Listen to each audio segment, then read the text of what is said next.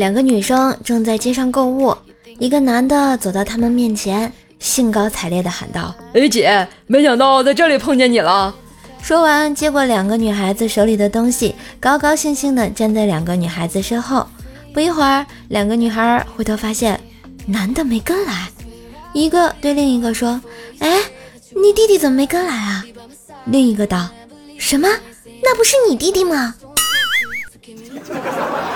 那么问题来了，他是谁弟弟啊？新型骗术 get。话说啊，我们冰棍哥和冰棍嫂到野外旅游，突然碰见一只老虎，冰棍哥义无反顾地走上去跟老虎搏斗，最后冰棍哥啊，最终把这个老虎给弄跑了。冰棍嫂就说：“你真是太勇敢了，亲爱的，那么大的老虎，你居然一点都不害怕？有什么好怕的？”我和你这只母老虎生活这么多年，难道是白混的？啊！你个死鬼，讨厌！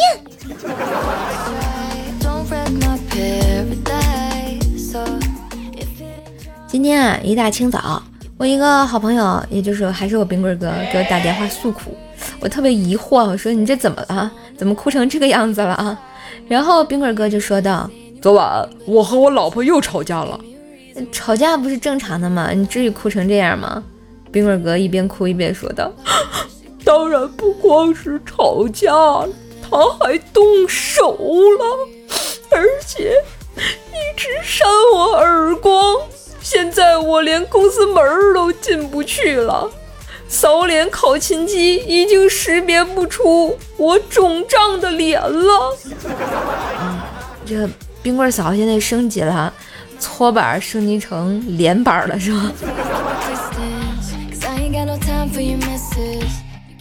所以啊，告诉这个男同胞们，不用洗碗的秘诀就是啊，每次老婆让你洗碗的时候，故意把那个碗摔碎了，老婆心疼东西就不会让你洗碗啦。嗯，当然这是咱们冰棍哥跪在搓衣板上总结出来的强大经验。前两天呢，这个闺蜜老公生病了，让我开车啊，捎他们两口子去医院打针。看完医生打针啊，只见那个小护士很利索的把针头扎进去。闺蜜问她老公有没有感觉，她老公看了那么细的针头，就说道：“这么细，扎进去能有感觉不？”闺蜜看了一眼她老公，说：“老公，你终于能体会到我的感受了，我是不是发现了点什么秘密？”小区里啊，有一个卖糖葫芦的，郭小生呢很想吃，就对那个小贩说：“如果你给我糖葫芦吃，我给你学王八叫，好不好呀？”小贩啊，就心想也没听过王八叫，就答应了。只见怪小兽吃完糖葫芦，哎，小贩催他赶紧叫，怪小兽擦了擦嘴，扯着嗓子喊了一句：“卖糖葫芦嘞！”结果啊，他被这小贩在小区里追了一下午啊！熊孩子要不了。我们女老板说，只要我答应娶她，就会给我升职加薪，甚至可以坐上她的位置。我同意了。两年后，我们有了自己的孩子，她也出钱买了属于我们的房子，小日子也算滋润。但是当初说好的升职加薪却只字未提。我总感觉他在算计我，兄弟啊，被算计了，你在哪嘎达不好呀？也不主动告诉我们，让我们开心一下。不好意思啊，早上啊去买包子。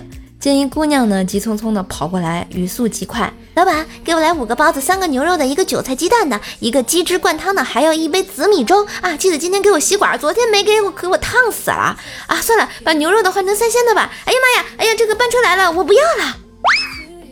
老板还没来得及反应过来，姑娘已经不见了呀！土流老板一脸的问号啊！这叫什么？时光匆匆啊！我也记得吃早饭啊。话说呢，我姐啊跟我姐夫闹矛盾，来我家散心。哎，我姐就跟怪小兽一起做手工画画，没想到啊，她指甲缝里塞满了颜料，洗都洗不干净。我姐啊回去之后，我姐夫居然给我打了电话，说谢谢啊，你姐回来后给我洗了一个多小时的头，我从没享受过这样的待遇。哎，你是怎么帮我劝你姐的呀？那个，我我我还是不说的好。觉得段子不错，记得订阅，给专辑打个五星好评哟。